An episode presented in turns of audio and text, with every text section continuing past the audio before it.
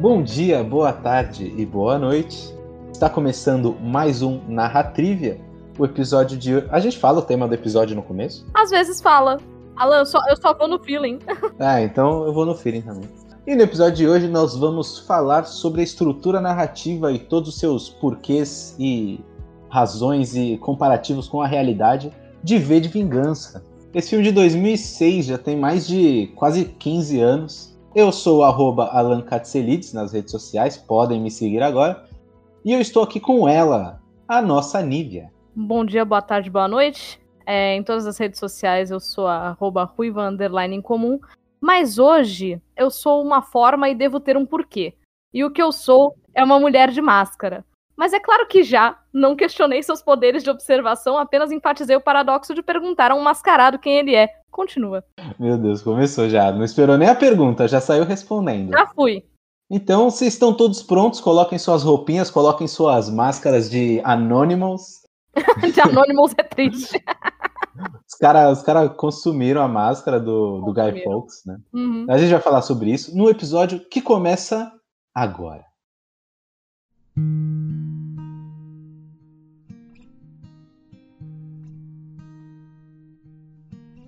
Nossa história começa como a maioria das histórias, com um jovem político de ascensão rápida. Ele é muito religioso e membro de um partido conservador. Ele é muito obstinado e não tem o menor respeito pelo processo político. Quanto mais poder ele tem, mais óbvia fica a beatice dele. Mais agressivos se tornam os que o apoiam. No tempo certo, seu partido lança um projeto especial em nome da segurança da nação. No começo, pensam que é uma pesquisa de armas biológicas que deve ser obtida a qualquer custo. Porém, o objetivo deste projeto é poder, dominação hegemônica completa e total. Só que o projeto acaba violentamente. E assim começa a história de V de Vingança. Caralho, Nil, fiquei até arrepiado. Pois é, ela. Tá o filme tá cheio de textos teatrais. essa, essa coisa Sim. bonita. Essa coisa Muito bonita. shakespeareano, inclusive, né? Ele é, ele é. Eu me identifico muito com, com o Guy Fawkes, né? Com o Guy Fawkes não, Hum. perdão. O Guy Fawkes é um, é um herói prévio. Com Sim. o V, porque ele tem essa, essa coisa dramática, né? Lírico, né? Tem, tem. Ele tem essa coisa de que eu, por exemplo, eu sou de peixes com ascendente em leão. Pra quem gosta de Uhum. astrologia, é, isso se resume a, nossa, que drama. pra quem gosta de astrologia. É, se você não gosta de astrologia, você pode me colocar como o V com esse nossa, que drama. Porque ele tá Uhum. lá, né, pe- pegando o protagonismo dele de uma maneira bem dramática e Sabe o que tu pode fazer agora que a, o- a astrologia foi substituída por aquele teste de internet lá da Ah, é? personalidade, né? Sim, sim. Então agora você fala assim, não, porque eu sou muito INFJ, e Eu- aí Não, então, porque eu sou muito INTJ, uma característica de personalidade de 3% da população, que mostra que eu sou um arquiteto. Então, aí. é, tal qual o V de Vingança, que também tem o mesmo, o mesmo MBTI que eu, ele. É, é, todo uma, um, é todo um planejamento, sabe? Tem todo um planejamento. E aí eu prefiro falar que o V de Vingança tem o, o, o mesmo MBTI que eu do que ficar citando o fato de que o Hannibal Lecter tem o mesmo MBTI que eu. É melhor não, não mencionar esse Uhum. pedaço. assim, ah, vocês têm o mesmo, então, você e o V. Sim. É, mas ó, não tente fugir não, porque hoje quem vai fazer a pergunta sou eu. Go on. Então, esteja preparado agora. É, espero não fugir muito do tema com essa pergunta, mas eu acho que é crucial e importante que a gente fale sobre isso e talvez seja um ponto de partida bacana para a gente falar sobre a estrutura do filme num geral. Que é o seguinte, Lívia. Você acredita que Hum. V de Vingança é um filme que pode ser ou possa ter sido mal interpretado? Com certeza. Com certeza. Porque, assim, as pessoas observam é, no V que é o seguinte: é, um- uma das primeiras coisas que a gente se questiona quando o, quando o V aparece é se ele vai tirar essa máscara e quem é o homem por trás da máscara. Pra chegar no final do filme, ele te dizer que ele não é mais um homem, ele é uma ideia. E ideias são a prova de balas. E, putz, isso é tão inspirador, né? Falar que, que ideias são a prova de balas, que a pessoa né, é, é, é uma ideia e tal. Isso é muito bonito. Só que, só que, para quem é um pouquinho desatento, né? Ou para quem é um pouquinho mau caráter, talvez, é, isso são palavras, são palavras minhas, né? Adotar a, a, essa, essa postura do V para defender quaisquer tipos de ideias é um, um mal entender do, do, do, texto, que é V de vingança.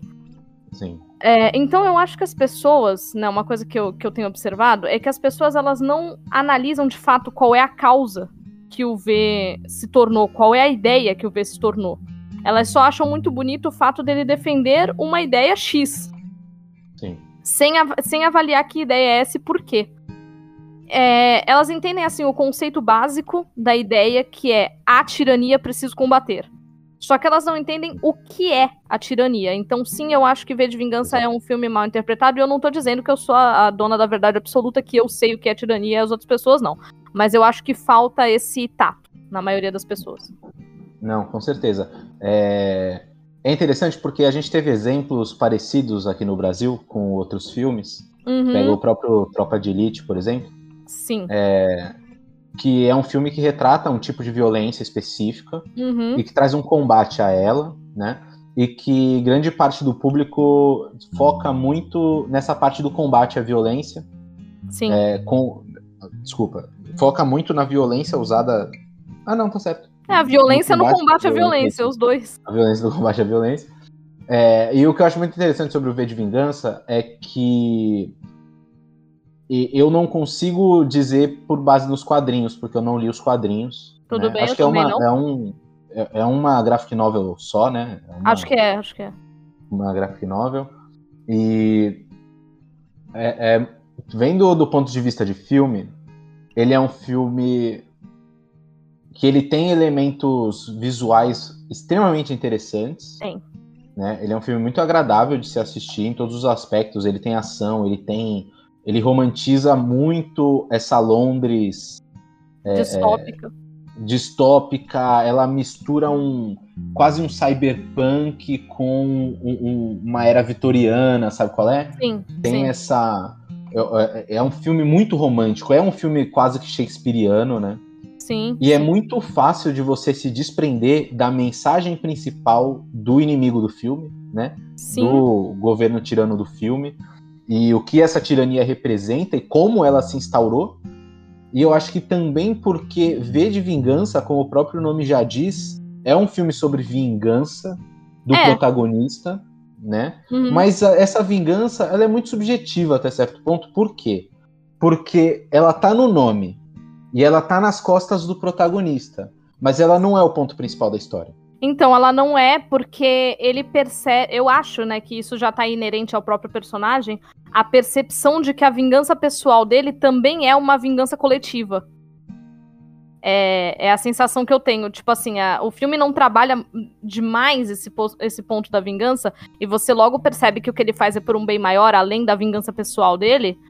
É, porque quando ele chega no final, é, que a Ivy ela fala pra ele que eles podem ir embora e tal. Ele, é, apesar de a gente não ver a expressão do Hugo Weaving por baixo da, da, da máscara, a gente sabe que há uma tentação de ele ir embora com ela, porque ali é o momento onde a coisa deixa de ser um, um tanto coletiva e passa a ser um pouquinho individual. E mesmo assim ele não, não abandona essa ideia. Ele, ele podia viver o resto da vida em paz e abandonar a vingança pessoal.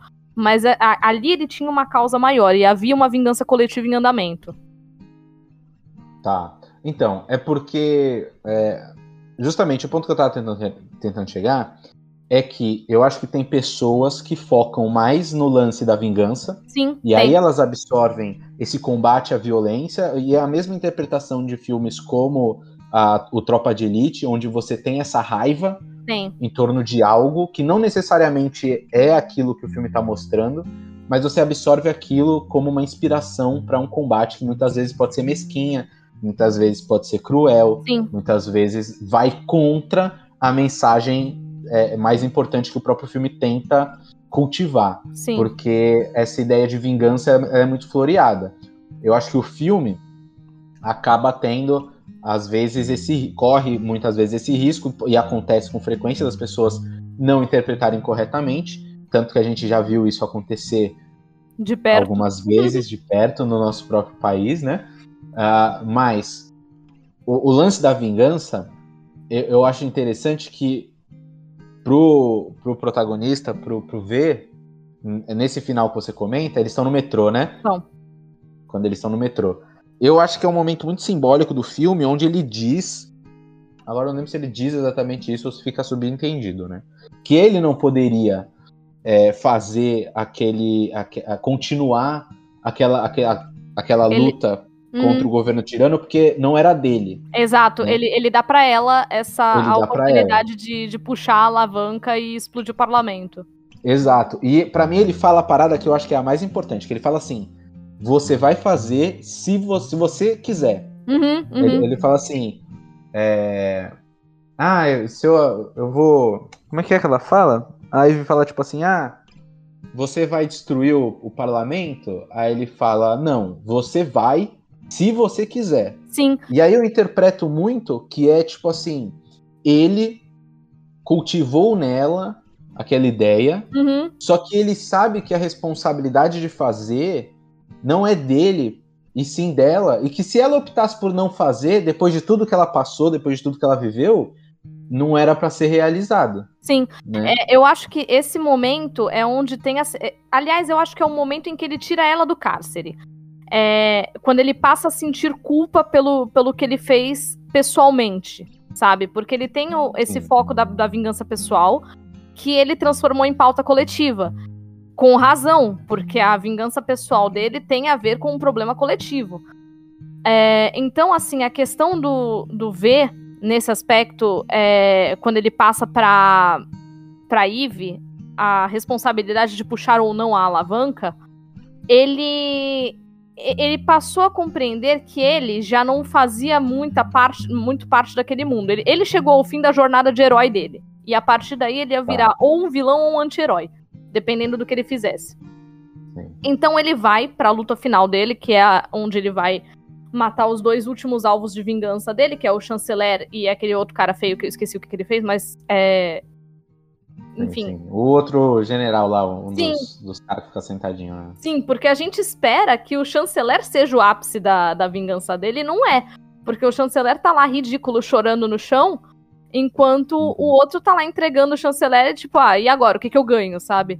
E sim. o V vai para essa, pra essa espécie de batalha meio que conformado com qualquer que seja o final. Então ele vai e deixa isso na mão da, da Eve porque ele sabe que a Eve teve um problema prévio. Ele, ele já sabe dos pais da Eve. Ele já uhum. sabe que, que a Eve ela deixou de ser alheia ao sistema e só mais uma peça no, no tabuleiro para se tornar algo importante naquele momento em que ele salvou ela. De repente ele salvou ela por motivo nenhum.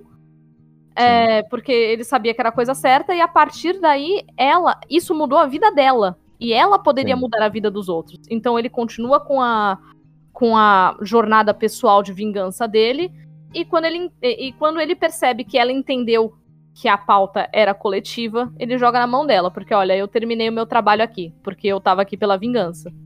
Sim, exato. E é esse o ponto, assim, tipo, o V, ele é o protagonista da história, mas na verdade eu acho que o protagonista da história, ele não é um personagem em si, é sim a, a ideia por trás do filme, entendeu? É, é muito a, essa distopia toda, todo o cenário, toda a, a, a, sociedade, a população, eles são mais protagonistas do que o próprio V, e o V ele passa como. Ele é nossos olhos, né? Sim. Na verdade, o ponto de vista do filme é mais o dela do que o dele. É mais uhum. o daí do V.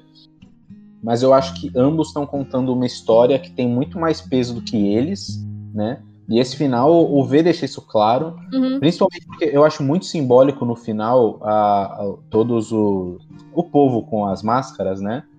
Sim. É, quando eles tiram as máscaras, inclusive eu acho que aparecem alguns personagens que estavam mortos. Aparecem, aparecem. Aparece a Valerie da, da carta na cela, aparece o rapaz do, do jornal. Aparece o cara da TV, é, é, do é. jornal. A criancinha que leva um tiro. Sim, sim. Aparece. Os é, pais da Ivy. Dizer... Uhum. Os pais da Ivy aparecem, eu não reparei. Sim, sim.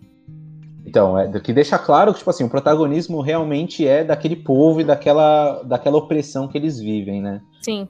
E, e aí eu, eu, esse é o ponto, porque se você olhar para esse filme do ponto de vista de um filme de herói tradicional, que chega perto de ser, como estrutura mesmo, Uhum.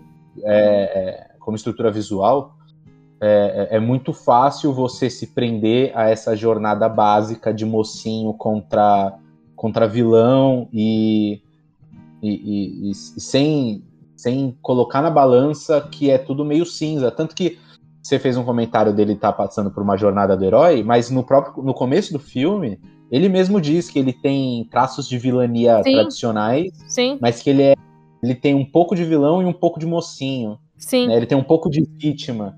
E, e isso eu achei. Isso mede bem essa temperatura do filme. De tipo, cara, você não está olhando pro tradicional, você não está olhando pro mocinho versus vilão. Você não está tá. olhando pra algo mais complexo e algo mais interessante do que isso. né? Sim. Aliás, até é, dan- dando uma leve, uma leve, um leve retcon no que eu falei, é, ele tá passando sim por uma jornada de herói no sentido de percepção de mundo. Mas quando a gente vai ler, quando a gente vai ler essa jornada do, do, do V, ela, ela não é exatamente uma jornada de herói. Apesar dela, dela galgar o mesmo. é, o mesmo trajeto, o mesmo roteiro, né, do que seria uma, uma jornada de herói, assim, claro, com alguns elementos faltantes. O V em si, ele não é o herói, que nem você tá colocando agora. Ele em si, ele transita entre herói e vilão, e a gente tem um nome pra isso, que o V, ele é um anti-herói. Uhum. É, o que significa que ele até tem ideias que podem ser heróicas e ações que podem ser heróicas, mas metodologias que podem ser vilanescas e etc. Então, Total. você tem Total, ele é um terrorista, né? Vamos levar isso em consideração. Olha, eu acho que terrorista é o nome que dão pra quando É. você é, radical o suficiente pra tomar uma postura diferente da, do status quo. E essa, e essa postura ser impactante nesse aspecto, sabe? Sim, é sempre um debate muito complicado porque são atitudes é, relativamente extremas, né? E eu não digo nem o assassinato, eu digo as explosões mesmo que na vida real sempre vão acabar ferindo inocentes, né? Hum, Mas é, é, é muito louco porque é realmente um combate sobre contra algo que a gente rejeita ao máximo, né? Principalmente da na, a- a- aquela a- não quero dizer a ditadura do filme, né? Mas aquele Mas governo opressor, aquela, É, sim, aquele sim. totalitarismo do filme. aquele totalitarismo do filme, ele pega todos os estereótipos de, de- de totalitaristas que a gente conhece e expõe eles no, no- no mais caricato possível, né? Para É. ficar realmente é, é, indiscutível a- a- a- o repúdio Sim. a- àquele. Né? Mas é, é interessante como, mesmo assim, você vê que o retrato, as pessoas que o, o retrato das pessoas que apoiam aquilo, ele é muito fidedigno, né? A vida Sim. real, assim. Sim. E é Mas- muito frustrante, né? Sim, mas tem essa coisa, né, do, do, do cartunesco, essa coisa do, né, da caricatura. O problema da caricatura é que as pessoas de verdade, quando você tem uma, uma- um filme como O V de Vingança, né, escrito pelo Alan Moore e tal, é, não o filme, né, o quadrinho escrito pelo Alan Moore, Sim. você tem é, essa coisa caricatural nos personagens e quando você faz uma obra dessas, você tem uma ideia, né? E as ideias são a prova de bala. Você tem uma Sim. ideia. É a mesma coisa quando você faz Star Wars e o Darth Vader, ele é um líder totalitário. Mesma coisa quando você tem Jogos Vorazes e o, o, o Snow é um líder totalitário. E, e Quando que a gente vai fazer o narrativa de Jogos Vorazes? em breve, você- é, a, gente vai, a gente vai falar sobre isso, por favor, porque inclusive eu Sim. quero narrar RPG de Jogos Vorazes. Nossa, me chama. Chamarei, chamarei. É, e aí você tem todas essas características totalitárias e elas são muito caricatas, né? Acontece que o personagem caricato lhe falta. Ao personagem caricato falta nuance, assim, nuances menores. As microexpressões, as microatitudes, é, as coisinhas menores. E as pessoas de verdade, elas são feitas mais de coisinhas menores do que de atitudes caricatas. Então eu acho que o problema de interpretação de V é, não é um problema que esteja em V de vingança, mas é um problema de leitura é, da gente que está do lado de fora, da, da, interpretação de texto. Então aqui fica a minha primeira mensagem a respeito do filme, que é pratique interpretação de texto na rua, na chuva ou numa casinha de sapê, mas pratique interpretação de texto. Por favor. E é muito fácil estudar interpretação de texto. Consuma algo e debata sobre. Exato, e aí exato. Você vai gerando esse feeling. E, e a, sobre debater sobre, é debata sabendo que a sua opinião acerca da obra e que a sua leitura daquela obra não é única e correta. Outras pessoas vão ter outros pontos corretos e eles podem ser iguais ou diferentes do seu, tá? Debata sem bater, a menos que você esteja debatendo nazismo e o seu coleguinha for nazista. Aí você bata, sem o D. Caraca, não, realmente, realmente. Tem um ponto validíssimo, validíssimo. Ai, Mas terror. o que você estava comentando, é, quando você citou o Alan Moore, eu lembrei de uma entrevista que ele deu, que ele comenta que ele odeia que usem a máscara do Guy Fawkes. Sim. Né? Nas... Aí eu penso, muito numa parada que é tipo assim, mano, quando você faz uma obra, e aí a gente vai de novo naquele lance da, da responsabilidade do artista, é, que é o seguinte: você tem que saber que você está produzindo um conteúdo para um público muito diverso, né? Para um público muito é, é, que vai consumir aquilo, que provavelmente vai gostar, principalmente se você já sabe o, o, o amplo público que você já tem é tudo é um risco. Que nem o, o, cara que reclamou. Não sei se tu lembra, o criador de baioneta. Sabe baioneta, né? Sei, sei, sei, baioneta. Criador de baioneta ficou puto que fizeram hentai de baioneta. Porra, não, calma aí, calma aí, calma. Calma. Baioneta é toda hipersexualizada. Exato. Então, tipo assim, brother, você já sexualizou a personagem e você tá frustrado que o seu público seguiu a tua onda. Não é? Sabe? Não, e eu acho que a me... Calma, calma calma. Uma coisa de cada vez. Eu acho que, que uma coisa é quando você tem um personagem, por exemplo, que ele não é, é hipersexualizado. E aí as pessoas produzem é, conteúdos de hipersexualização pela hipersexualização. Sabe? A gente Sim. falou de, de, de, sexo no episódio passado. E a gente sabe que sexo ele é importante para a narrativa de várias formas, tanto para desenvolvimento de personagem quanto para a narrativa da, da, da história em si. Então eu não acho que o problema seja colocar o personagem num contexto sexual. Mas a baioneta, caraca. Ela. Não, ba... Ai. É, quem, quem jogou baioneta sabe do que a gente tá falando. Baioneta é só e, e apenas um grande con contexto sexual para falar sobre, sobre os monstros que, que ela mata, sabe? Sim. É, mas então, colocando, fazendo essa comparação, é, eu vejo que quando você faz uma obra que fala sobre é, é, né, formas de governo, vamos dizer assim, formas de combate a um governo totalitário, você vai inspirar, ao mesmo tempo que você pode gerar repúdio, né? Sim. Você vai criar um, um burburinho em cima daquilo.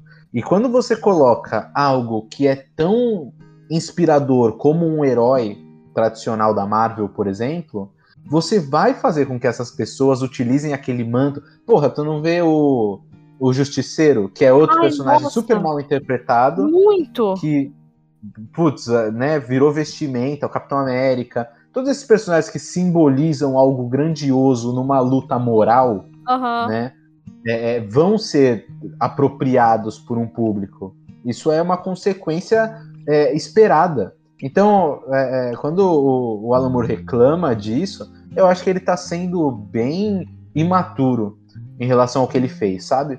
Então. Todo respeito ao Alan Moore, né? Então, assim, eu só vou, conheço, né? Que... Eu só vou discordar um tiquinho. Eu só vou discordar um tiquinho, porque, cara, o Neil Gaiman, por exemplo, tá? Vou chegar no, no Neil Gaiman. O cara, ele tem que estar no Twitter o tempo todo, o tempo todo, avisando o cidadão que o cidadão não entendeu o Sandman. Então, eu, eu vou me colocar um pouquinho no lugar do autor porque assim, uma coisa é você escrever uma linha que, ai, nossa, eu tinha imaginado essa cortina azul. Nossa, mas eu descrevi que ela era de um tom frio. Eu coloquei. É, o tom frio que eu queria era verde. Sim. Entendeu? Isso é uma, é, é, é, é uma coisa passível de interpretação, mas meu cacete. O, o Neil Gaiman, ele tem que estar no Twitter o tempo inteiro avisando para as pessoas sobre Sandman, sabe? Sobre N coisas a respeito de Sandman e a respeito de, de outras obras que, que ele fez, que as pessoas simplesmente elas não só não entenderam, como elas se apropriaram do que está escrito, porque uma coisa é, é, você colocar uma camada a mais de interpretação. Outra certo. coisa é que as pessoas vão lá e pegam Sandman, por exemplo, e elas se apropriam de, de Sandman, e eu acho que isso deve acontecer com a máscara do Guy Fawkes também. É, elas se apropriam daquele símbolo para representar o extremo oposto como se aquela obra fosse sobre elas. E eu acho que a questão tá aí. Tipo assim, eu me fiz entender tão pouco que você realmente distorceu ela e colocou no, no extremo oposto. É isso mesmo? Uhum. Sabe, eu uhum. acho que é meio. É, eu acho que é mais sobre, sobre esse aspecto. Então, assim, é, por um lado é chato quando, quando o criador trata a obra como, como seu filhinho especial, mas por outro lado, tem aquela coisa do, ca... do caralho, eu estou dizendo isso e você realmente entendeu ao contrário? Eu, como professora, sei exatamente como é que é esse sentimento. Sim, sim. É que no caso da entrevista do Alan Moore, eu acredito que ele falou num geral. Então, tipo assim, não foi uma questão de entender ou não entender. Uhum. Foi a questão de, da, de apropriar, independente para de para que ponto de vista foi apropriado, sabe? Uhum. Ele falou no geral, ele falou tipo assim, que não deveria é, envolver é, aquela representação com. Agora eu não. Putz, faz anos, né? Uhum. O filme de 2006. A gente teve casos de apropriação da máscara do Guy Fawkes no Brasil 2013. É. Vai, por aí. É. É, em outros países teve antes, né? Mas enfim. E a gente tem até hoje com os anônimos, e aí fica aquela incógnita, né? De tipo.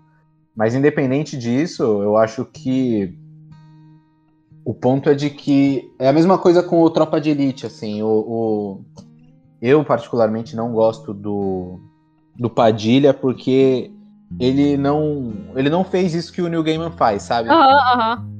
De ir lá e falar, galera, ah, vamos, vamos, né, vamos tocar aí, não é, não é bem isso que eu quis dizer.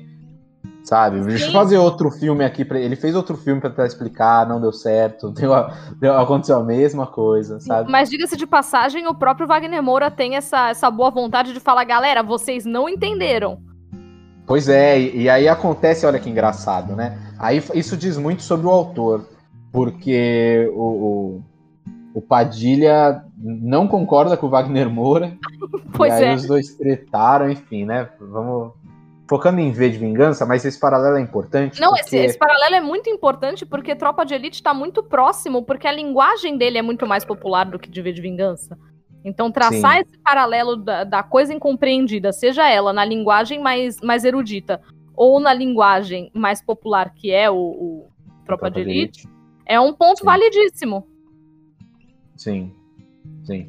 É... Mas é interessante, assim, né? Você pega o Capitão Nascimento, coloca ele como o herói do filme, e ele tem essa postura heróica até, até certo ponto, né? Sim, até certo ponto, porque quando ele começa, ele tem essa postura heróica do incorruptível e não sei o que mais. Só Sim. que já dizia o Coringa do Heath Ledger que ou você morre como herói ou vive tempo suficiente para virar o vilão. E eu acho que Tropa de Elite é sobre isso. Olha, não sei não, hein? Porque eu acho que nos dois filmes ele se mantém com essa postura de incorruptível, mas você vê que ele tem atitudes violentas, é, é, imorais. Então, né? mas o herói não pode ser imoral. Pois é. E aí a gente é. faz essa. Então, aí a gente faz esse ponto com o próprio V. É. Se o V tomar atitudes imorais, vai. Assassinato, é, é explodir né, atos terroristas públicos, né? Enfim, você coloca ele numa posição de anti-herói. Sim, sim. Só que aí que tá, a população sempre vai compreender ele como, vai, um herói incompreendido, por exemplo. Sim. Entendeu? É, é tem, tem um, um, um outro paralelo é, e aqui começa o drinking game proposto pelo Alan, onde eu vou, onde eu vou citar Dragon Age algumas vezes e com spoilers, então fiquem atentos. É o seguinte, tem um, um paralelo dois paralelos do, do Guy Fawkes com personagens do, do Dragon Age e que são personagens que também são dúbios, são altamente dúbios. Que é o Anders de Dragon Age 2, onde ele é um, uhum. um mago que sofre toda a opressão que os magos sofrem no, no mundo de Dragon Age. E a gente tem o Solas de Dragon Age Inquisition, que ele é um elfo que tá sempre falando muito sobre a causa élfica e sobre né, o que, o, os dias de glória do, dos elfos no passado, tá? Esses dois personagens, eles são de moral muito dúbia, porque o Enders...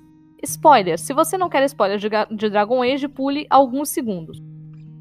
O Enders, no final do Dragon Age 2, ele explode a Chantria, que é uma espécie de capela, com gente dentro, tá? E assim, okay. Se você jogou de, de, mago no Dragon Age 1 e no Dragon Age 2, cara, você queria tanto que essa, que essa Chantry explodisse? Puta que pariu. Assim, a vontade que dá realmente é de que a Chantry exploda, sabe? É... E se você jogou de elfo, você vai entender é, o que, que o Solas quer no final do outro jogo. Só que nas duas, nas duas situações a gente tem uma coisa acontecendo, que é um genocídio. Não deixa de ser um genocídio porque o Enders explodiu a Chantria com gente dentro. E o Solas quer fazer uma outra coisa também que vai levar a, a um assassinato ou uma morte. Vamos, não é, não é assassinato porque ele fala que ele não quer fazer. Mas a ação dele vai levar a uma morte coletiva de uma galera. É genocídio hum. do mesmo jeito. Sim. É, só que aí tem a ver se você concorda com a causa do personagem ou não. O V, por outro lado, ele não está falando de genocídio em momento nenhum. Muito pelo Sim. contrário. Quando ele aponta que o governo deixou morrerem 100 mil pessoas pro vírus, Sim. olha que uhum. engraçado, né? É, eu tava reassistindo, Não, eu tava reassistindo o filme esse final de semana para poder falar sobre ele aqui. É, eu tava assistindo eu, o meu namorado e a minha mãe, né? Aí ele tava lá falando a história do, do vírus de Santa Maria e não sei o que, não sei o que lá. Aí ele fala, e foram 100 mil pessoas. Eu olhei pra cara do meu namorado, a gente, 100 mil. Hold my caipirinha. Não, e é muito interessante como eles reagem a esses 100 mil, porque o cara fala assim: não, se o governo foi responsável pela morte das 100 mil pessoas, uhum. tudo vai mudar. E não sei o que, não sei o que. Vai, lá. porra nenhuma. E aí, aí eu tava vendo essa parte, eu pensei assim, cara, esse cara não faz ideia onde ele vive, tá pois ligado? é. que Caraca, absurdo, sim, mano. sim. Eu olhei e fiquei 100 mil. 100 mil. Hold my caipirinha, né? Foi essa a minha reação. E aí, é... o que que acontece? Eu me perdi na minha linha de pensamento. Ah, o Guy Fawkes. O Guy Fawkes não, perdão, o V. É... E aí a gente tem a diferença dele pro Nascimento, por exemplo, tá? O Nascimento, ele toma é, atitudes imorais que a gente sabe que são imorais, e ele coloca isso como se fosse para uma causa maior, que é a guerra às drogas, a guerra é, ao tráfico e etc. Uhum. É, e a gente até pode tentar simpatizar com esse cara, e não deve, tá? Mas a gente até pode acabar simpatizando com esse cara em algum momento, porque a gente sabe que drogas são ruins, a gente sabe que o tráfico mata, a gente sabe de tudo isso. E o Capitão Nascimento, ele está é, lutando contra tudo isso que tá aí com as armas que ele tem. Uhum. Acontece que o V, ao contrário do Capitão Nascimento, é, ele tá combatendo, no contexto dele, a coisa e não o sintoma.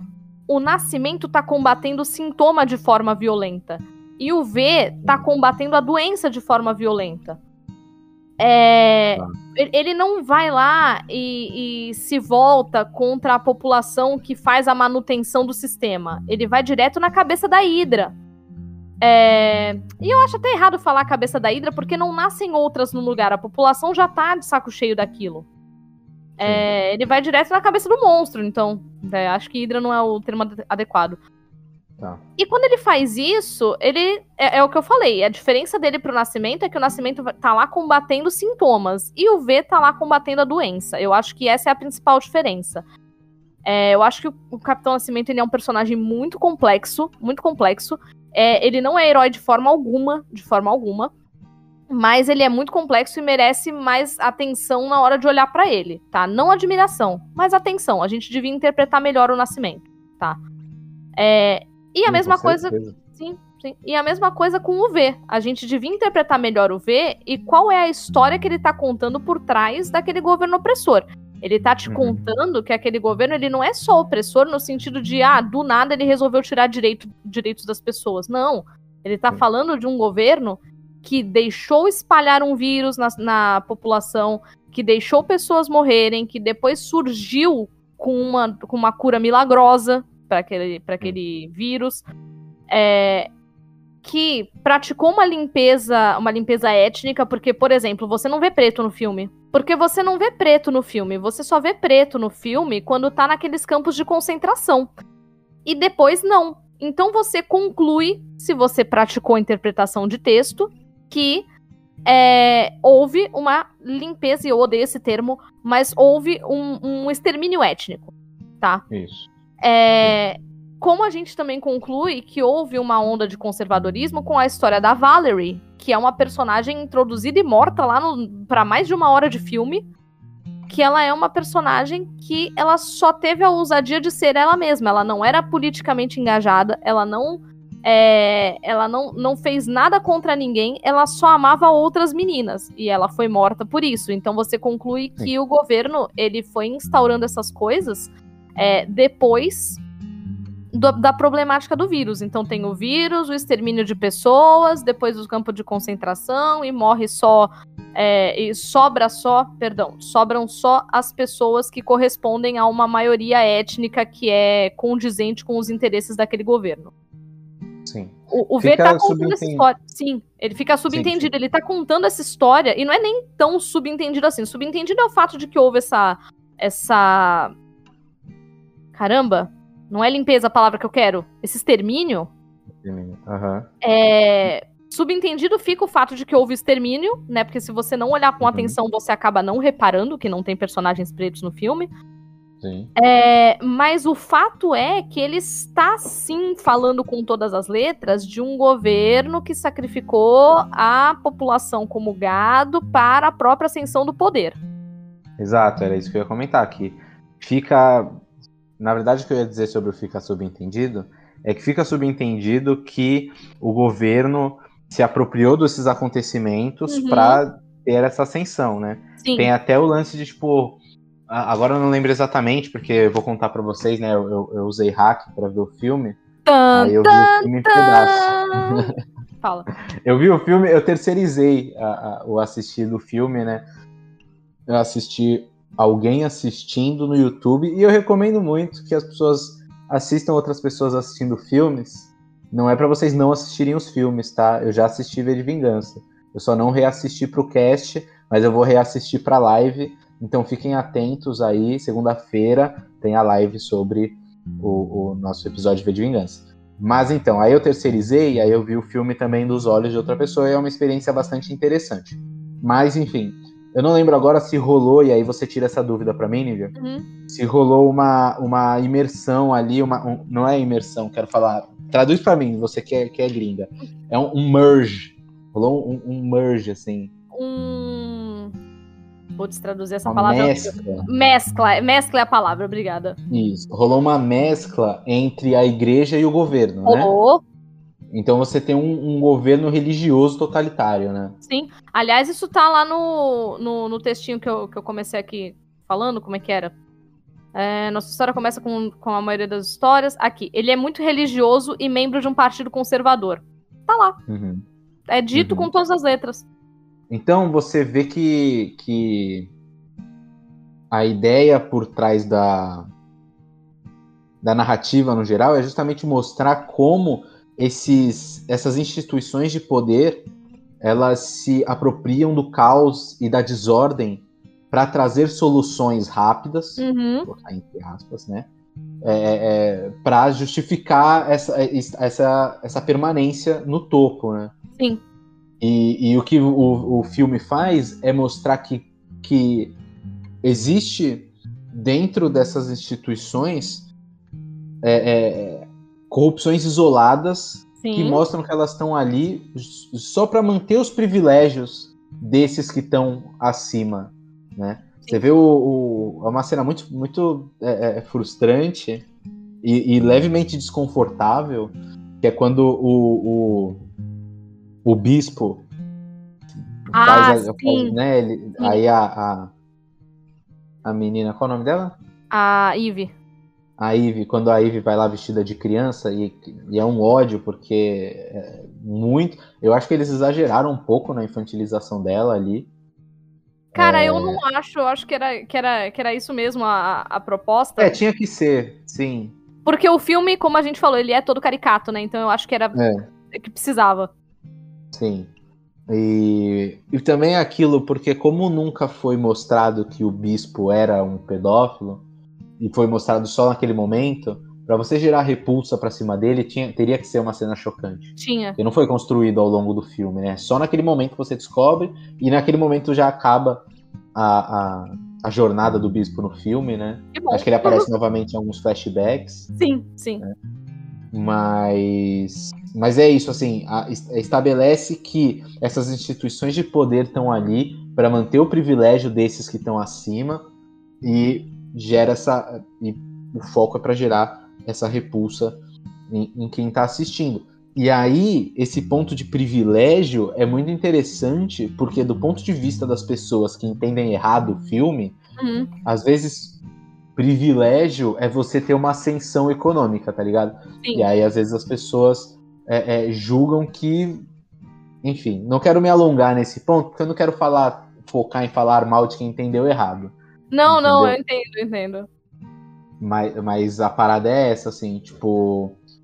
é- é, Ele, ele tenta manter e colocar como óbvio esse, essas condutas morais que a gente despreza, né? Sim. E, e pra gente que tem um ponto de vista moral comum, eu, você, a maioria das pessoas que, que consomem o nosso conteúdo, né? Aí pode parecer óbvio, tá ligado? E aí eu tento entender a- a- os momentos exatos onde as pessoas sentiram que aquela mensagem era deturpada pra elas pra outro ponto, sabe? Sim. Deu pra É. entender mais ou menos o que eu quis dizer? Eu acho que sim, eu acho que sim. É, E a gente tem esse, esse personagem, né, que surge e morre é, de uma maneira desprezível, né?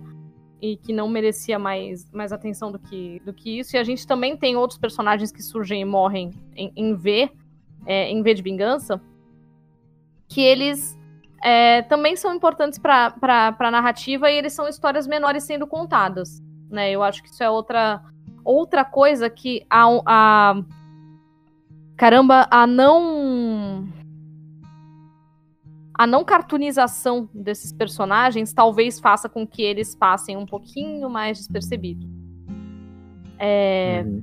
e a gente vai, vai indo para um ponto onde a gente começa a enxergar esses pormenores, né?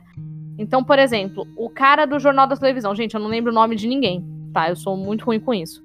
Uhum. É, o cara do, do jornal não, né? Ele tem um programa de auditório, né? O, Sim. o cara do programa de auditório, por exemplo, ele é gay.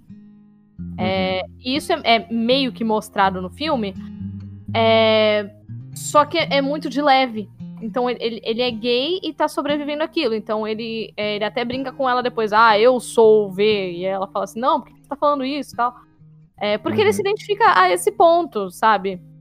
Sim. ele, ele se identifica até aí. Então ele, ele brinca com ela, fala que ele é o V e tal. E. E é uma pequena história sendo contada ali, porque você tem um, um, um gay reprimido, né? É, e você tem outras Uhum. pequenas histórias sendo contadas, algumas mais nitidamente que outras, que é o caso, por exemplo, da Valerie. E a Valerie, ela é um personagem estopim. Porque lidar com a história da Valerie é o que coloca tanto o V quanto a Eve na posição de, ok, eu vou comprar essa briga. Porque Sim. é uma pessoa comum, é uma pessoa comum vivendo algo muito difícil por ser uma pessoa comum. Sabe? Sim.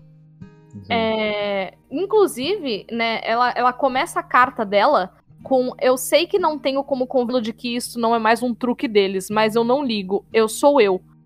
É, Uhum. e a história da Valerie é sobre ela não ligar. Ela era ela o tempo todo. O tempo Sim. todo. É, e você tem essas pequenas histórias sendo contadas, e essas pequenas histórias, assim como a história do V, colaboram para que seja V de vingança. A vingança é por essas pessoas. A vingança Sim. é por essas pessoas e por essas histórias interrompidas é, pelo, pelo totalitarismo do governo. E que coincidentemente tem o V no nome, né? Para pensar. Agora eu não lembro o nome de todo mundo, mas eu lembro que os nomes com V são muito marcantes no filme. Tem alguns. Sim. A própria Valerie, né? Sim. E, e, e eles simbolizam justamente que, tipo assim, o V não é só do V do protagonista.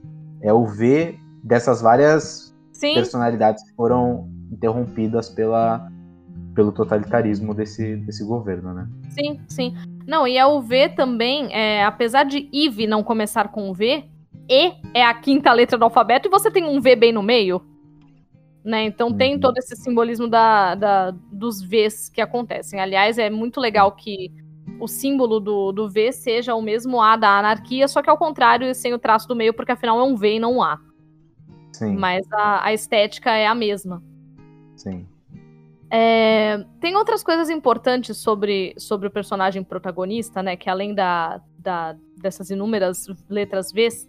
Aliás, o, o discurso de introdução dele é, é cheio de, de letras Vs, né? Uhum. Cadê? Onde é que tá? Achei, achei. Desculpa. Uhum. Não, achei, achei. É... Depois que ele fala, né, que é que ele é um homem mascarado e tal, ele, ele resolve se, se apresentar, né? Ele começa com voilá, né? Voilá do francês. Uhum. Aí ele começa um texto cheio de letras V, que eu não sei nem se eu consigo reler, mas vamos lá. À sua vista, um humilde veterano de, de vaudeville, eu acho que é assim que fala, trajado uhum. com vestes de vítima e vilão pelas vicissitudes do destino. Esse semblante não me verniz vaidade, é um vestígio de vox populi, agora vazia e esvaidecida. Porém, essa valorosa visitação de uma vexação passada se encontra vivificada e fez um voto de vencer os vermes venais e virulentos que se valem do, do vício e valorizam a violação violenta, depravada e voraz da vontade. E tem mais uns dois parágrafos assim. No uhum. final, a senhorita pode me chamar de V. É... E disso tudo, a gente tem mais coisas, que é V também é o número 5. É... Tá... Será que tem alguma coisa sobre numerologia a respeito disso? Deixa eu dar uma olhada. Talvez. Era o número da cela dele, né? Era, era. E era o número 5. A, a cobaia, né? Sim, cobaia sim. Número 5. Hum a análise oculta do número define as pessoas influenciadas por esse número como livres e disciplinadas. Eu não diria que o, que o V é exatamente disciplinado. Então eu Sim. vou assumir que o V não tem a ver com, com o 5 na numerologia. Mas a gente tem o 5 como um aspecto do pentagrama é, que são os cinco elementos. Ah, isso aí é uma teoria sua, você tá criando agora. Não, é, é imaginário. É imaginário. Tá. Então a gente tem várias uhum. coisas que se relacionam com cinco. Então a gente tem os quatro elementos mais o espírito, né? E eu acho que o V é um personagem de, de muito espírito. E ele tem outras. É... E assim, a gente não pode esquecer que o Alan Moore é um magão da porra. Ele é uhum. é um, um, um, mago, né? Então a gente tem que levar em consideração alguns desses aspectos. É... Eu acho que o pentagrama é o mais visível, né, sobre o número 5. Mas a gente também tem outros aspectos de, de elementos naturais que, re, que remetem ao V. Então a gente uhum. tem um uhum. paralelo de que é, o V ele é nascido do fogo, né? Que é aquela cena que, que é um é uma explosão que ele próprio causou, né? Então uhum. aquele, aquele fogo todo e o fogo é um símbolo de transmutação de, de coisas Sim. que mudam. Então ele provavelmente era uma pessoa normal que foi colocada naquela, naquela situação de, de se tornar é, um pária, né? Sim. E a gente tem esse momento do fogo em que ele deixa de ser só um pária que tá ali sofrendo para se tornar o grande vingador da coisa toda. É, ao passo que o momento de percepção da Valerie, por exemplo, eu estava até citando antes do episódio começar, é, é com água. Ela sai na chuva. E a água é um símbolo. A... Oi? É a Valerie que sai na chuva ou é a. A Valerie ou a Ivy, tô muito louca. Obrigada. Ela Bebeu, sai na. Oi? Bebeu no drinking game do Dragon no Age. drinking game. Caraca, que tristeza. É, a gente tem um momento em que a Eve sai ali na chuva, e essa é a cena de, de realização dela, né? E a água, por sua vez, é um, é um, um símbolo de limpeza. Mas, dependendo do, de análise de imaginário que você observar, pode ser o Bachelar ou pode ser outro autor, você pode encontrar também a água como símbolo de passagem e também como símbolo de, de, de caminho, né? De, de seguir adiante. É, o que é importante para a jornada da Eve, porque a partir daí ela vai continuar, ela vai carregar com ela o propósito do V. Então eu penso que há um, um essa coisa de, de, de machia é, colocada no, no V. É, e, e o que, me, o que me, me, levou a pensar nisso a princípio foi a, é, o fato de ser uma obra do Alan Moore, mas também, tipo, sempre que a gente cria um personagem e tal, ele tem uma carga de imaginário junto com ele, né? Eu não sou uma estudiosa do imaginário, quem faz isso muito bem é a Flávia Gazi, ouçam a, os, os projetos dela. Sim. Mas isso é muito bom. Isso é muito bom e é muito válido a gente pensar nisso. É, tem outros, é, outros simbolismos. O fato do V ser tão teatral, essa máscara do Guy Fawkes, ela tem. Ela, ela parece transitar entre a comédia e a tragédia, né? Aquela, as máscaras gregas de comédia e tragédia. Apesar dela estar tá rindo, ela tem todo, todo, toda essa, essa carga. Eu acho que o V transita, porque a gente não sabe como tá o rosto embaixo da máscara. Né? Eu acho que ele transita Sim. entre comédia e tragédia. É... São muitas coisas para se ler. A rosa, que tá ali, né? E aquela rosa que ele coloca nos lugares, não é, não é ele, aquilo não é dele, aquilo é da Valerie. É, a Valerie sim, se é torna aquela um ponta, sim. Uhum. sim. A Valerie se torna um símbolo para ele. É, e ele se, se torna um símbolo para as outras pessoas. É, eu acho que isso é muito. Ah, eu sou dramática, né? Eu gosto de olhar essas coisas dramáticas e ficar, e ficar, ai, que lindo, olha que coisa Mas, foda. Inclusive, deixa eu tirar uma dúvida aqui, que eu não lembro se isso ficou definido no filme. Mas ele conheceu a Valerie ou ele só leu a carta dela? Ele só leu a carta dela. Eles eram. Quando ele estava preso. Eles eram vizinhos ah, de cela. Isso. Ela escreve Sim. aquilo tudo e ela passa para ele por, por da mesma forma que ele passa para Que ele passa para Eve, é. Isso, que ele passa para Eve. É... E é outra coisa interessante sobre a carta da Valerie também, que ela finaliza aquela carta. Deixa eu achar a carta. Ela finaliza aquela carta com mas o que eu mais quero é que você entenda o que eu estou dizendo quando falo que, apesar de eu não conhecer você, apesar de eu talvez nunca encontrar você, rir com você, chorar com você ou beijar você, eu te amo. De todo o meu coração, eu te amo. Não é um eu te amo vazio de outras obras, é um eu te amo real, de alguém que tá dentro de uma cela e que sabe que a pessoa que tá na cela ao lado é, tá vivendo tantos horrores quanto ela. Quando uhum. ela diz eu te amo, isso é muito importante pro V e pra Eve, porque eles estão num momento ali que não é só de muita carência, é um momento de contestar. É, a, a, violência te faz contestar quem você realmente é, ou, ou pelo que você realmente luta. Então eles estão nesse, nesse dilema. Quando alguém vira e fala que a minha história é igual à sua, e apesar de eu não saber quem você é, eu te amo, isso dá um gás sabe? A partir daí o V explode o lugar onde ele tá. A Eve é solta quando ela se recusa a falar onde tá o V. Apesar de ser para ele mesmo, é uma coisa importante, né? Ela tá, ela tá uhum. sentindo aquela experiência. Sim. É... E ela tem aquela cena da, da chuva que é, que é muito bonita, sabe? Aquilo é um lavar-se do sofrimento que ela teve, mas também é um lavar-se das ideias que ela tinha antes, da apatia na qual ela vivia, é, e ela não pode mais voltar a ser quem ela é, quem ela é antes. Aquilo não, não existe mais. Até o corte de cabelo da Eve é, é uma coisa importante, porque ele vai lá e raspa o cabelo dela como se ela fosse uma condenada.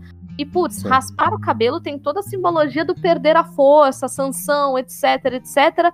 E não se aplica, porque quando a Eve é, já não tem mais aquele, aquele cabelo, né? Depois que ela passa por aquela violência toda, ela é uma pessoa nova e um novo cabelo vai crescer, uma nova ideia vai surgir, e isso é muito, muito importante. Então, não, ele não conhece a Valerie, mas a Valerie é o, a grande É o estopim. É, a grande coisa, a grande força catártica da, da história de V de Vingança.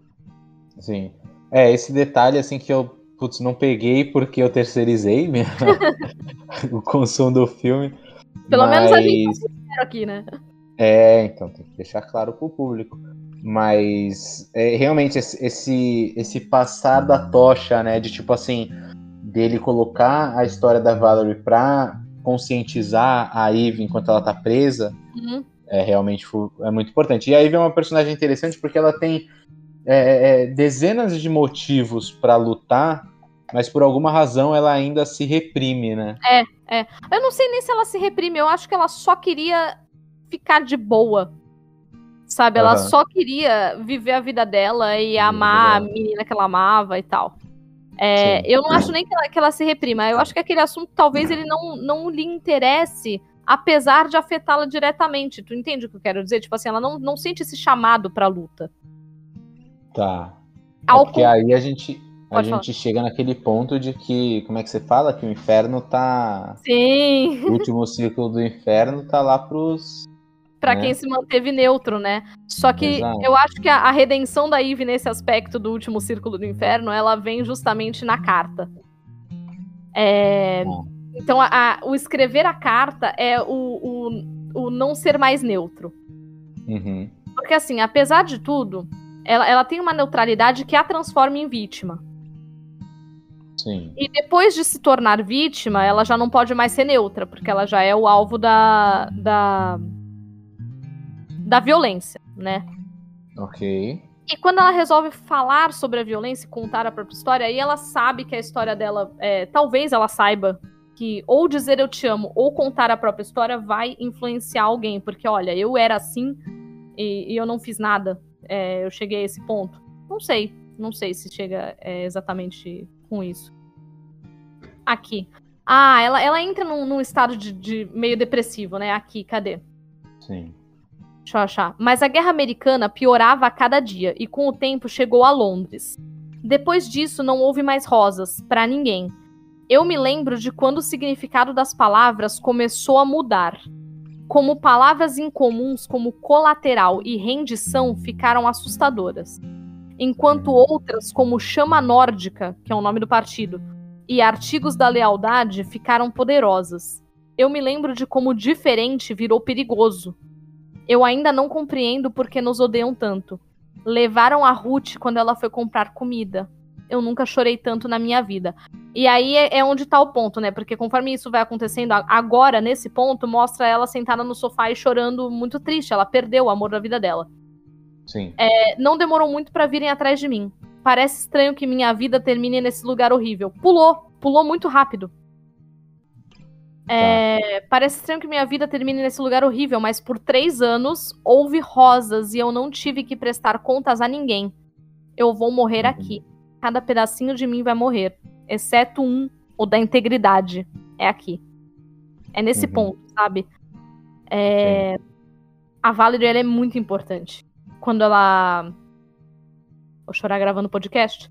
Quando ela assume que a integridade fica, sabe? Porque ela sabia quem ela uhum. era, ela não esconde em momento algum quem ela era. É, quando ela conta para os pais, quando os pais não aceitam, ela é o que ela é. E isso é uma, é uma postura incrível. Então. É, eu não sei se dá para chamar de neutralidade. Uhum. Mas o, o fato é que ela se isentava da luta política. Apesar de que a própria existência dela era uma luta política. Sim, sim. Não é, a partir do momento que ela, que ela tá na posição de vítima, que ela tá sofrendo com aquela opressão, uhum. realmente ela só dela existir, ela já tá fazendo parte da, da, sim. daquela luta, né? Sim. A gente tem que cobrar. É, é, a gente tem que cobrar ação daqueles que estão realmente isentos, de que eles é. deixam acontecer, né? E de que eles não fazem parte daquela. Sim, que era. Que era a Eve do começo do filme. Sim. A Ivy do começo do filme, o, o, ato mais revolucionário que ela, que ela fazia era sair à noite pra ir na casa do amigo. Sim. E até que de repente já não é mais, porque a, ela ia se transformar numa vítima. Se, se o V não aparecesse, ela ia se transformar numa vítima. E a partir daquele momento, quando o V aparece, que ela fala que meu nome é Eve, ele olha e ele diz que ele não acredita em coincidências. Eve não é só uma referência a Eva, né, a primeira a, a primeira entre muitas aspas, a primeira mulher. É, uhum. Porque aqui somos do time que acredita que, que Lilith é uma personagem importante, mas isso não vem ao caso. A gente, vem, é, a gente tem Eva como a primeira mulher. Mas uhum. a gente tem é, tudo aquilo que eu falei, o V no meio do nome da Eve, é, Eve começar com E, que é a quinta letra e tal. E quando ele fala eu não acredito em coincidências, eu acho que ali é o momento em que ele fala: não, essa mina, essa mina que, que ia se tornar a vítima agora, é ela. Sim sabe? Aí ele resolve mostrar para ela a explosão do parlamento, do parlamento, ó, daquele outro monumento. Da estátua, assim. É, daquele outro monumento. E eu não acho que os planos dele a incluíam realmente. Eu acho que ele só tava mostrando o momento, o momento do início para Eve, uhum. o início. Sim. Sim. Só que tem até uma Pode falar. Desculpa, tem até a, a, a frase que ele fala para a moça que ele matou lá na, na cama, né? Ai, nossa, essa personagem que... é incrível. Ah.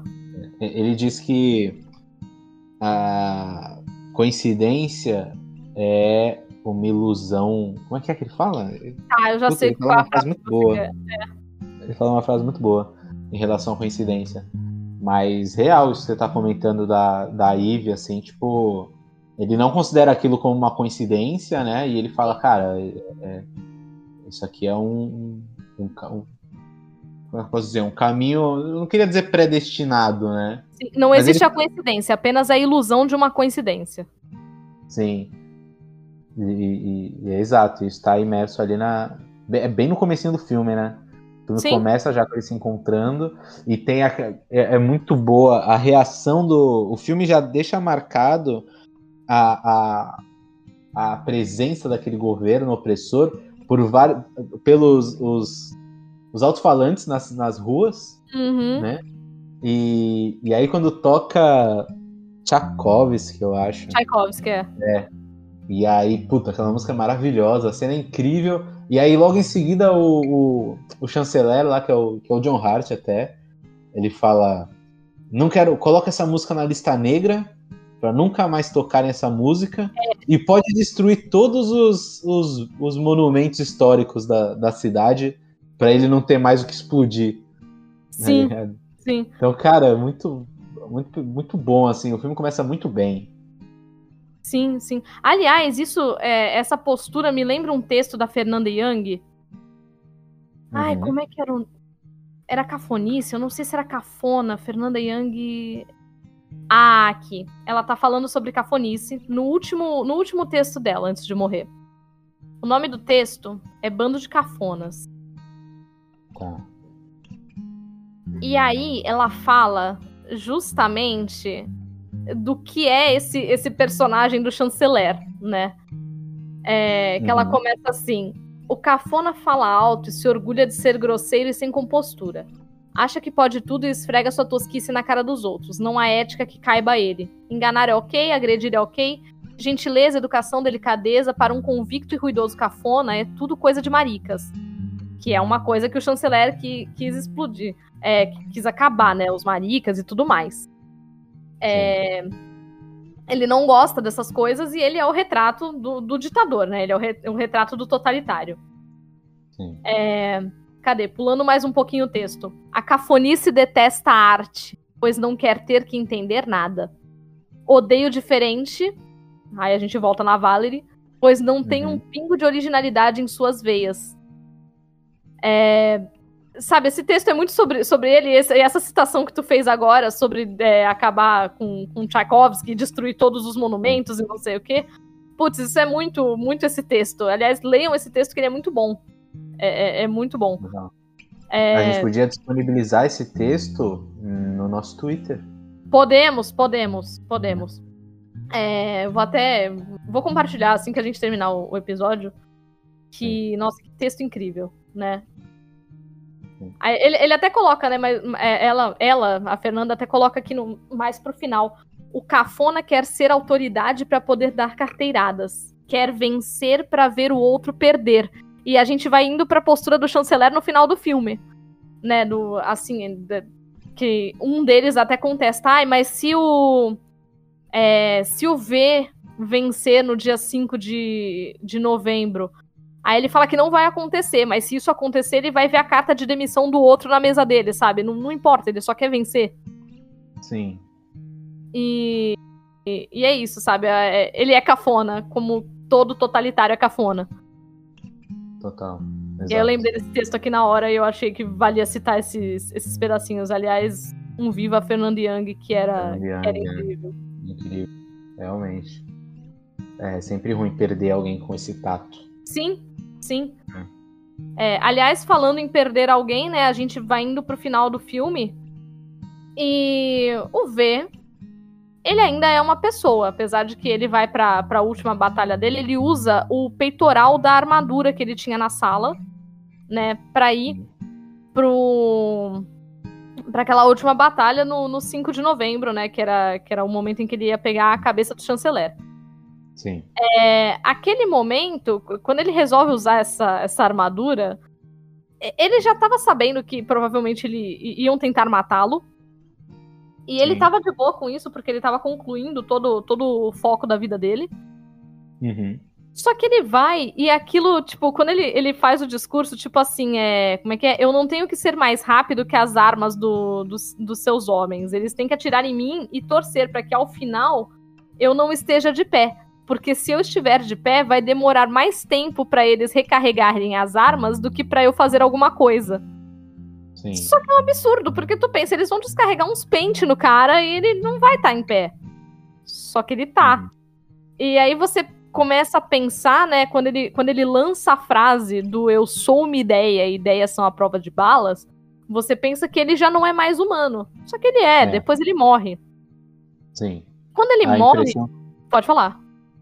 Não, que a impressão que dá é realmente de que ele não é humano, assim. Sim. Em, em vários momentos, ele fala, quando a Eve pede para ele tirar a máscara, ele diz que ele não, não tem rosto para mostrar para ela, que ele diz assim: tem um rosto por debaixo dessa máscara, mas não é o meu. Só restam a, ele fala, a carne e os ossos uhum. que estavam por baixo dele, né? Sim. E ele foi queimado, né? Então você supõe que ele é um, um homem com o rosto queimado. Inclusive, é, queria comentar que o filme ele tem várias referências a outras obras. E aí eu não sei se essas referências já vêm desde os quadrinhos, que os quadrinhos pegam essas referências, mas se você parar para pensar, o V de Vingança ele é um filme, é, uma grande mescla entre 1984, né, hum. do, do, do, do George Orwell, é George Orwell, né? É. é. E, e, você pega, ele tem muitas vibes de O Fantasma da Ópera. Tem, tem, tem, tem uma vários momentos, hum. né? Ele se inspira muito em Shakespeare, no Sim. geral, assim. Né? Então, eu acho legal que ele é uma obra contemporânea que faz essas. Eu acho que não são homenagens, assim, inspirações e referências, né? Sim, e amarra, é. tudo, amarra tudo muito bem. E amarra tudo muito bem. E aí, no final do filme, você tem essa conclusão, esse, esse embate entre eles. E, cara, é maravilhoso o, o diálogo quando ele se refere a si mesmo como uma ideia. É, é o que sobrou dele, é o que restou dele mesmo. Tipo, o que ele tinha de humano foi exterminado. O que sobrou dele são todos aqueles livros que ele leu, né? Você Sim. vê aquelas pilhas, pilhas de livros no apartamento dele. Então ele abriu mão da humanidade dele, ele abriu mão do rosto dele para se tornar esse, essa, essa, eu não quero dizer criatura, mas ele é essa é um ideia. ser, essa ideia, né? É ele uma é um ser uhum. formado por essa, por essa compreensão de mundo, absorveu e que ele tem que cumprir esse ideal. E aí ele, ele pode parar de existir, ele pode deixar de existir quando ele já se reproduziu a, essa ideia que ele viveu, que ele vive, né, para outra pessoa que é a Eve. Sim. Então é muito simbólico. Por isso que é, é, o simbolismo do filme ultrapassa e aí você vê as referências das irmãs Wachowski no próprio Matrix. Uhum. E a cena lembra muito Matrix porque ele joga aquelas aquelas faquinhas da Electra lá, Ai, qual o nome? Eu, eu não sei, né? é, joga... ataque, sei lá, eu não sei como é que é o nome daquilo. É, as faquinhas da Electra, ele joga as faquinhas da Electra em, em, e tem a, aquele, aquela estética bem Matrix, né? Tem. E é muito legal. Mas o lance dele, cara, não precisa fazer sentido ele levar 200 pente de, de, de bala da galera e sobreviver, sobreviver entre aspas, né? É. E morrer depois. E, e- porque a impressão é, lírica de tudo é que ele não morre pelos tiros, ele morre pelo meu trabalho está pronto. É. Sabe qual é? É.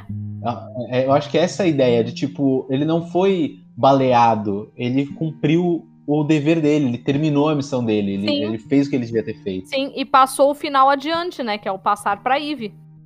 Sim. É, aliás, né, a última fala da, da Eve no filme, ela. Quando ele. Né, quando o, o detetive pergunta quem é, é, quem era esse homem, e o parlamento começa a explodir ao, som- ao som de Tchaikovsky, aquela coisa bonita, é, que ela responde: ele era meu pai e minha mãe, meu irmão, meu amigo, ele era você e eu, ele era todos Sim. nós. Porque realmente ele deixou de ser. Inclusive, a Eve podia ter tirado a máscara dele depois que ele morreu e visto e sanado essa vontade de ver o rosto dele. E não, porque não precisa. O rosto dele é a máscara do Guy Fawkes.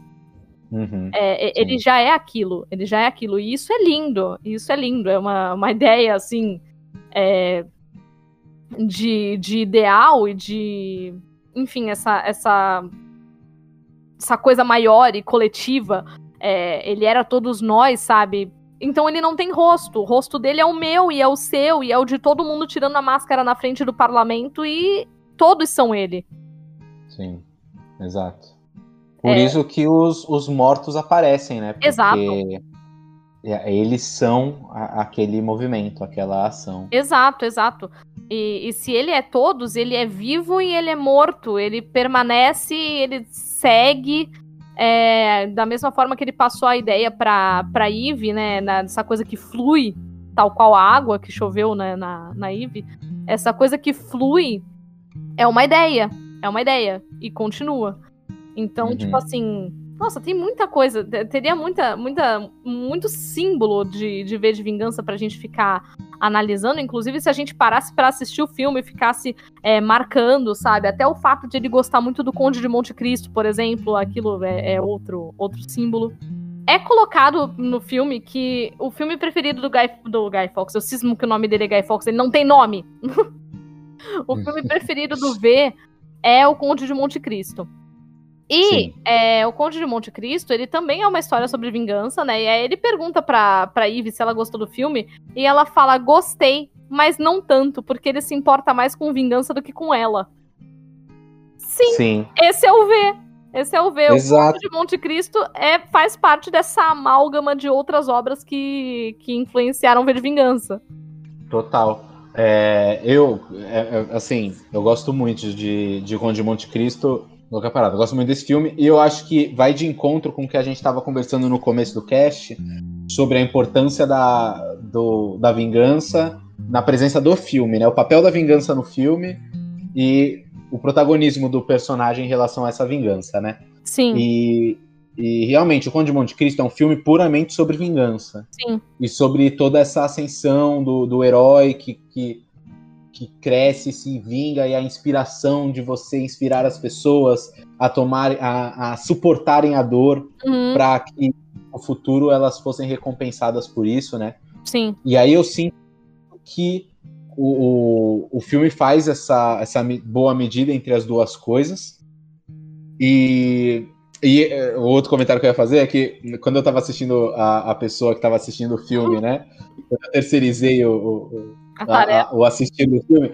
Aí a pessoa que tava assistindo, depois na live eu vou mandar o vídeo para vocês assistirem o vídeo que eu vi, né? Aí o, o- ele fala assim, não, porque ele era Edmond Dantê. Ela fala nessa cena. Fala, do, fala. Do final, né? Ela fala assim, ah, ele era Edmond Dantê. Aí a menina fala, esse era o nome dele? Ele era o Edmond? Aí, Caraca, não, Não, cara. Você bugou um pouco. Sim, sim. Mas, mas na real era isso, tipo assim, ele se inspirou pela história do, do Edmond Dantê, Uhum, com certeza, como ele se inspirou por várias histórias. Ele era as ideias que essas histórias criaram nele. Sim. Então, mais um ponto positivíssimo pro filme, que é como a arte inspira as pessoas. sim. E aí a gente entra naquele ponto de novo. O, o filme e o quadrinho, né, como obras de arte, influenciam as pessoas. Sim. Influenciaram as pessoas. Então a ideia do filme cultiva nas outras pessoas. E aí a gente tem que lidar com a frustração de que às vezes essa ideia pode ser mal interpretada e ela pode levar a pessoas a acabar né, levando elas a defenderem as ideias totalitárias ao invés de enfrentá-las, né? Sim. Há quem diga, há quem diga que do meio pro fim do filme o V se torna é, aquilo com, contra o qual ele vinha lutando. Eu sou muito contra esse ponto de vista, mas alguém leu dessa forma, né? É, Nossa, eu eu acho que o Alan Moore. Também. Então, é, eu acho que o Alan Moore ficaria muito pistola se ele ouvisse um negócio desse, tipo assim, não, vou reescrever essa merda porque não tá dando. É, eu acho que ele Exato. faria isso. É, pois é, mano. Mas no fim é, é, você tem essa, essa coisa que, que permanece, né? E aí isso me lembra uma outra frase que eu também li em algum lugar, que nós somos, como é que era? Nós somos um conjunto das pessoas que conhecemos, dos, dos livros que lemos e das viagens que fizemos. E eu acho que isso resume bastante, é, de, uma, de uma forma bastante coesa, o, o que é o V. Ele é um conjunto das pessoas que ele conheceu. A gente tem a Valerie, a gente tem a própria Eve. É, das viagens que ele fez, não tanto, porque ele não é um personagem exatamente que se refere a, a, a viagens, mas ele tem o, o ir e voltar das coisas que ele tá fazendo, né? E dos livros Uhum. que lemos, putz, aí é, é- é onde tá o V, né? Essa grande amálgama de heróis e anti-heróis e vilões que é o V. Sim, sim. E o ponto de considerar ele como um super-herói, vamos entre aspas assim, mas alguém sobre-humano, é que, cara, aquela quantidade de livro ali, sei não, hein? Ninguém Olha. lê tanto. Eu vou te falar que a gente tem um exemplo na vida real de uma pessoa que quando isolada, que quando isolada do resto do mundo, quando isolada da sociedade, também impressionou as pessoas que estavam observando a situação por ler muitos livros em poucos dias e ninguém acreditou. Ninguém acreditou, mas era real. Então eu nem, nem sei se ele é super humano ou se essa Pois é. outra pessoa também é super. Ah, pode ser talvez, hein? Talvez possa ser, mas que. Aí tá Caralho, velho, muito isso. Eu não acredito que eu não pensei nisso antes. Olha aí, tá vendo? Caralho, o, o nosso V é o L. Caralho, é o nosso L. Que terror, meu Deus. É, vamos ver aí que a gente vai ter que produzir umas máscaras aí com, com o rosto dele em breve aí. Putz. Ó, eu não falei, vocês entendam quem quiser. A Binha, eu não falei nada. Tá? Nada, o quê? Tá maluco? Estamos falando de ninguém não, a gente tá falando sobre ficção. Longe de Não nós falar da realidade aqui. Não é, menino? Da Bom. realidade a gente já tá cansado. Não é? É, A arte existe porque a realidade não basta. Isso tu que pensou, tu já leu em algum lugar. Claro que não fui eu nela. Porra, se fosse, tinha que, que registrar em cartório. Tinha, mas foi algum grande filósofo desses que tem por aí. Deixa eu ver. A arte existe porque a realidade não basta. A arte Caralho. existe. Quem foi? Porque eu sou muito ruim de dar autoria. Porque a vida não basta. É, é- é- cadê? Gostei mais do teu. Da realidade, não basta. Não é? Aqui tá Porra, dizendo bem que é do Ferreira Goulart. A frase, que é do Ferreira Goulart. Eu achava que era de alguém mais, mais antigo, mas assim, Ferreira Goulart. Aham. Sim. É, tudo bem. A arte existe porque a vida não basta, a realidade não basta. Caralho, não, mas porra. Se for... Caralho, Nívia. As pessoas, que, as pessoas que elas me conhecem, elas precisam é, é, é, entender que assim, nossa, Nívia, às vezes você soa tão poética. Gente, ó, ó, quem vai falar agora não sou eu, é a minha síndrome do impostor. Pode entrar. É, então, a minha síndrome do impostor tem a dizer que eu sou uma amálgama das coisas que eu li, das coisas que eu li, das coisas que eu joguei e das coisas que eu assisti. Então eu sou muito boa pra citação e muito ruim pra lembrar quem citou a citação. Sim. Sim. Nossa, mas, mas em relação a isso, olha que interessante. É, o, o isolamento mexe com cada um de um jeito, né? Por isso que eu acho que, que rolou essa dúvida aí se, se o nosso herói leu tanto quando tava em isolamento. Mas, cara, comigo rolou completamente inverso. É, não, a gente tá fugindo muito do tema, mas rapidinho, não só pra vou. concluir. eu entrei num ostracismo de que eu não consumi nada de. de, de num, num, aspecto de compreender uma obra, sabe? Eu fui Aham. muito para um lado de, de comfort zone, assim, comfort shows e comfort music e tudo. Aham. Eu também e fui. aí, nossa, cara, eu, eu me sinto tão burro. Tu já teve essa sensação? Já, já, todo dia. Muito frustrante, Acabei de cara. falar, eu sofro de síndrome do impostor. As pessoas juram. As pessoas juram que eu sou inteligente. Eu agradeço muito por, por isso, tá? Mas, galera, são só referências. É. Não, mas no sentido de se você tem referências, você já tem um, um- uma bibliografia mental ali de, de conteúdo, sabe? Tem. e eu, cara, Mas tem uma, uma grande frase que eu acho que é do choque de cultura, mas eu não tenho certeza. Mas Aham. tem uma grande frase que, às vezes, você não é inteligente porque você leu muito. Você é só um idiota com boas referências. Eu não sei se é do choque de cultura ou do Miguel Falabella, eu não tenho, tenho, tenho essa dúvida. a É, gente pode descobrir na, na, em algum na momento. Em algum momento. É. Mas, enfim, eu não acho ah, que eu sou idiota com boas referências, mas eu acho que eu sou alguém mediana com boas referências. Sim.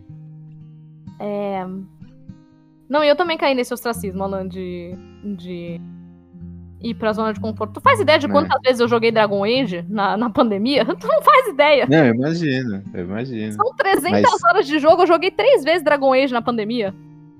Caralho.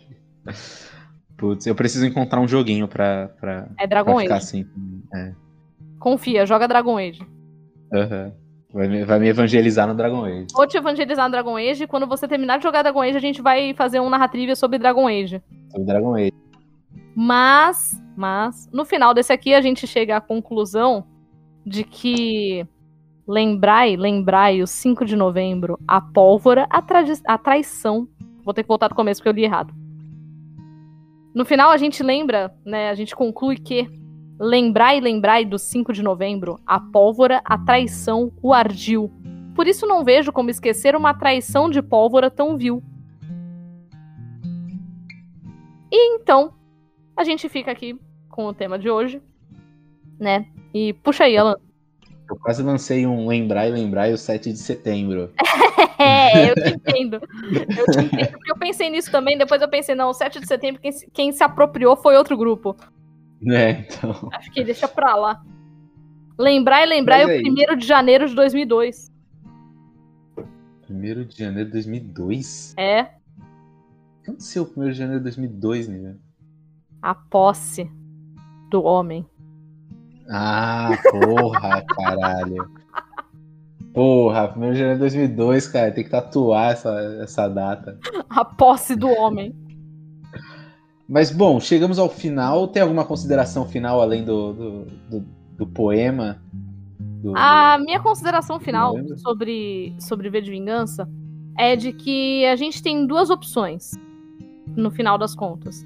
Ou a gente aceita tudo e no final das contas a gente se torna a Valerie, que apesar de ser uma, uma personagem é, complexa e, e importante, não é, ela própria não viu a, a, a, glória do que, do que ela poderia causar, né? Ou a gente Uhum. faz as coisas e. Ou a gente não faz nada e se torna Valerie. Ou a Uhum. gente em algum momento acorda e cria coragem e se torna Eve. E a gente pode ser o pioneiro de uma nova realidade. Então, acho que essa é a minha, a minha grande observação.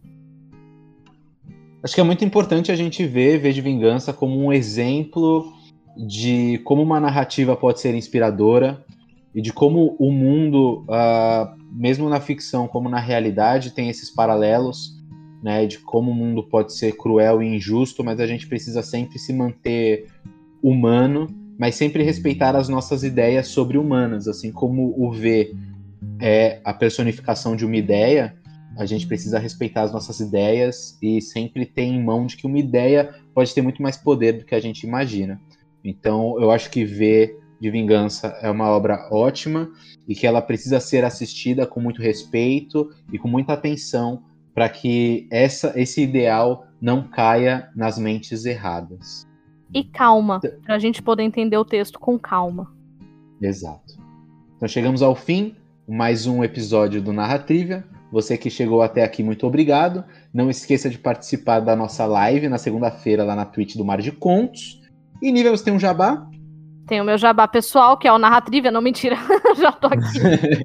É, não, o meu jabá pessoal é que vocês podem me seguir nas minhas redes, né, nas minhas redes sociais com arroba ruiva underline em comum, que às vezes eu penso em mudar esse arroba, porque às vezes eu penso em mudar a cor do meu cabelo, tá? É só por isso. Mas. mas enfim. O que vai ser de você se você pintar o cabelo, Nívia? Eu, eu vou ser a sereia caiçara. Sereia caiçara. Eu já, eu já pensei no Nick, tá louco? acha? Vou deixar passar. É... Eu só seria a seria Caissara porque eu nasci pobre, mas eu não nasci otária. Cuidado, hein, que o, que o, que o Chores tá aí, no, tá no... Nos TTs, né? A galera... É, não, a galera da, do outro lado tá de olho no Chores, que querem se apropriar do Chores. Vai, ele vai vir do céu com um skate mágico, vai, vai abrir as nuvens Vai vir, no, vai vir do céu, vai falar que to plow, to play e vai embora. To play vai dar uma skateada na cara do, do dito cujo. Exatamente. Mas enfim, eu posso ser encontrado em qualquer rede social com arroba ruiva em comum. É, inclusive no TikTok, mas eu não produzo conteúdo lá, tá? Então se você me seguir lá é, um, é um, meio que uma perda de tempo. Ou não, vai que um dia eu decido produzir conteúdo. É, no Instagram, de vez em quando eu posto, eu posto foto de maquiagem, é o que eu faço no Instagram.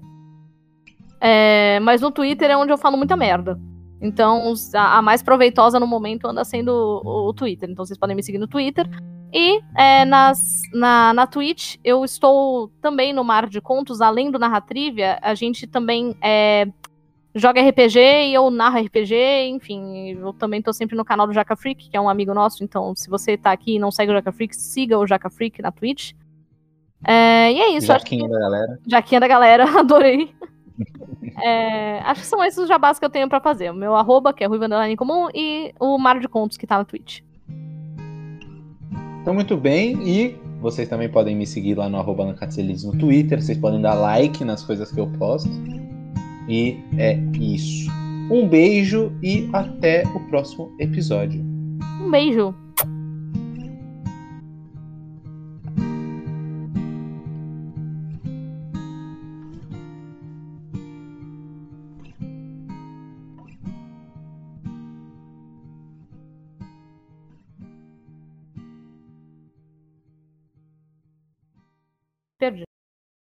Você estava falando do Conde de Monte Cristo. Ah, é.